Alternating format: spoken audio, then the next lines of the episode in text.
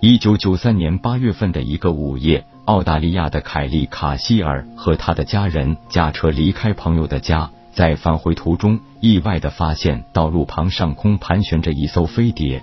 凯利声称在该飞碟窗口处看到类似人形的生物，随后飞碟快速离开，消失在夜空中。过了一会儿，他的家人感到强光束照射，使眼睛无法看清事物，而凯利感觉在强光束下。出现意识模糊状态。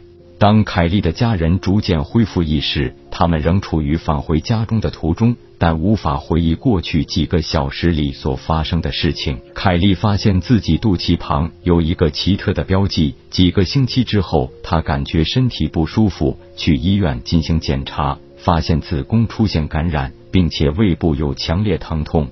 之后，他回忆起了一些事情。他看到一艘一百五十英尺直径的飞碟，一些身材高大的外星人聚集在飞碟之下。在道路旁，他看到另一辆汽车停靠着。